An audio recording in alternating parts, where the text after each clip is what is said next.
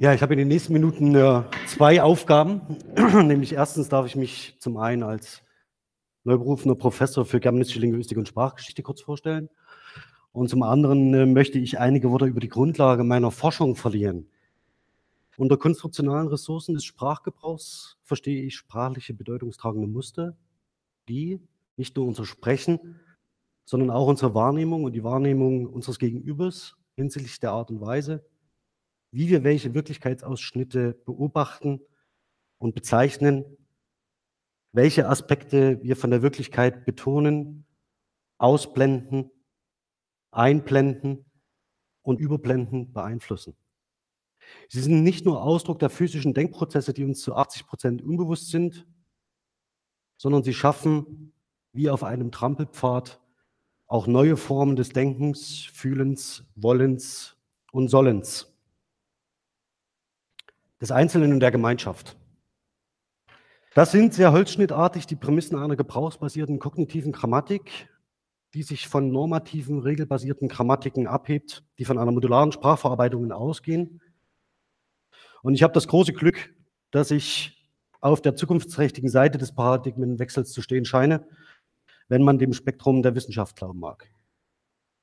Unter einer Konstruktion versteht die Konstruktionsgrammatik Form Bedeutungspaare, die entweder kompositorisch hinsichtlich ihrer Form und oder Bedeutung nicht erwartbar sein sollen oder die mit hinreichender frequenten Sprachgebrauch auftreten, um als verfestigt zu gelten. Diese zweite, dieser zweite Zusatz der Goldbergschen Definition öffnete der Konstruktionsgrammatik die Tore hin zu quantitativen Analysen von Sprache und stellt die Konstruktionsgrammatik gleichzeitig vor das Problem, dass man sich fortan Gedanken machen musste zum Verhältnis der Konzepte Muster, Schemata und Konstruktion. Das ist nicht ganz so nebensächlich und unproblematisch. Was sind nun die Themen, die wir unter diesen theoretischen Prämissen der Forschung angehen? Da wäre zum einen eine Neumodellierung der Grammatik des Deutschen. Das wird ein recht umfangreiches Projekt und wir sind neben der Reformulierung des Passivs im Moment damit beschäftigt, die Themen der Reflexivität, der Negation und der Modalität anzugehen. Die größte Baustelle, das Temposystem des Deutschen, wartet am Schluss auf uns. Aber ich darf schon so viel verraten. Im Moment gehe ich davon aus, dass wir uns von einem derzeit in der Forschung akzeptierten acht- bis zehnstufigen Temposystem verabschieden müssen und stattdessen für das Deutsche nur noch das Präsens und Präteritum als unmarkierte Tempusform gegenstands- und erklärungsadäquat sind. Vielleicht fragen Sie sich währenddessen ja, ob meine letzte Aussage temporal, modal oder rein evidenziell aufzufassen gewesen sein wird. Da Sie das mit großer Wahrscheinlichkeit nicht getan haben, geben Sie unserem grammatischen Ansatz bereits recht. Da man mit der reinen Lehre und Grammatikschreibung außer Linguisten bestenfalls noch Philosophen und Theologen erreicht, was Gottlob so ist, arbeiten wir an verschiedenen praxisorientierten Themen, von denen ich nur einige wenige nennen kann. Da wäre zum Beispiel die Idee, am SFB Invektivität zu partizipieren. Projekt, äh, Projektskizze werden wir dafür. Konstruktionale Ressourcen des Invektiven, also in unserem Fall sprachlichen Formen der Herabsetzung in quantitativen und qualitativen Analysen, Analysen zu erfassen, um zu zeigen, wie in invektivitätsverdächtigen Kommunikationsszenarien schließlich Invektive hervorgebracht, etabliert und stabilisiert werden. Ziel wird sein, kommunikative Strategien zu entwickeln, um schlussendlich modellhafte Kommunikationsszenarien nicht eskalieren zu lassen.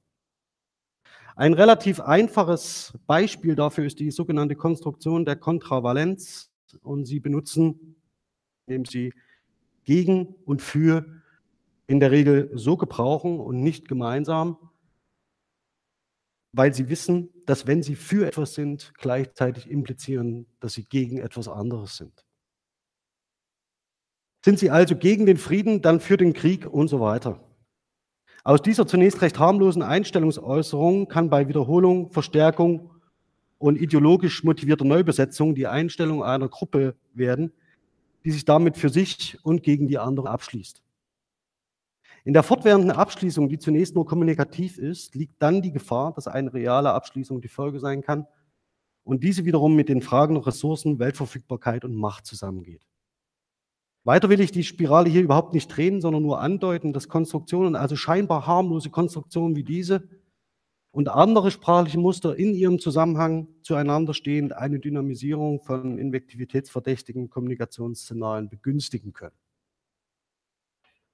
Weitere praktische Schwerpunkte unserer Arbeit liegen im Bereich der Varietäten der Verständlichkeit und erst heute Morgen haben wir in einem Werkstattseminar die Interessen von Hygienemuseum der Kunstsammlung Dresden mit den Erfahrungen des Deutschen Historischen Museums in Verbindung bringen können.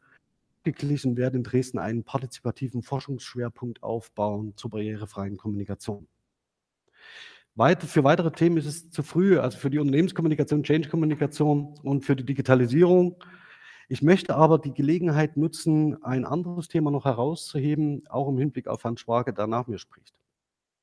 Ich möchte einladen ähm, zu einer Reihe von Digital Humanities Seminaren, die wir jetzt beginnend ab dem Sommersemester aufbauen. Und indem ich mit Studierenden und in Kooperation mit der SLUB ähm, historische Texte so aufbereiten werde, dass sie deutschen Textarchivs für quantitative und qualitative konstruktionsgrammatische Untersuchungen zur Verfügung stehen. Um die Brücke zu schlagen zu dem nachfolgenden äh, Vortrag, zeige ich auch, um welchen Text es sich dabei handelt. Es ist die Geschichte der Indianermission in Nordamerika aus der zweiten Hälfte des 18. Jahrhunderts von Loskier. Ziel wird nicht nur sein, die sogenannte Koloniallinguistik, das ist, die ist in einem katastrophalen Zustand, eine ganz andere Datenbasis als im Moment zu stellen, sondern auch eines der größten, wenn nicht das einzige, deutsch-englische Parallelkorpus der historisch-konstruktionsgrammatischen Forschung zur Verfügung zu stellen. Übersetzungsrichtung ist im Übrigen hier Und ein drittes bleibt, das ist im Kern seit Jahren das Thema, das immer wieder mir auf den unterschiedlichsten Wegen, entgegen, äh, Wegen entgegenkommt und auf mich zurückkommt und für das ich in Dresden zahlreiche Anschlussmöglichkeiten und auch Kooperationspartner sehe, Sprache und Religion. Alle diese Themen binden wir in eine neue Lehr- und Unterrichtsmethoden, wie die praktischen äh, Digital Humanities Seminare. Und wir möchten darüber hinaus auch als Motor für die Digitalisierung und Forschung und Lehre wahrgenommen werden. Wie das Impulsreferat hier werden meine Vorlesungen live gestreamt und dann öffentlich zugänglich gemacht. Daneben gibt es digitale Angebote unserer Studierenden, wie Linguistik in 60 Sekunden. Davon haben wir zehn neue Folgen aufgenommen und werden das Ganze auch in eine eigene Blogstruktur überführen, um die Linguistik in Dresden öffentlich sichtbarer zu machen. Vielen Dank für Ihre Aufmerksamkeit.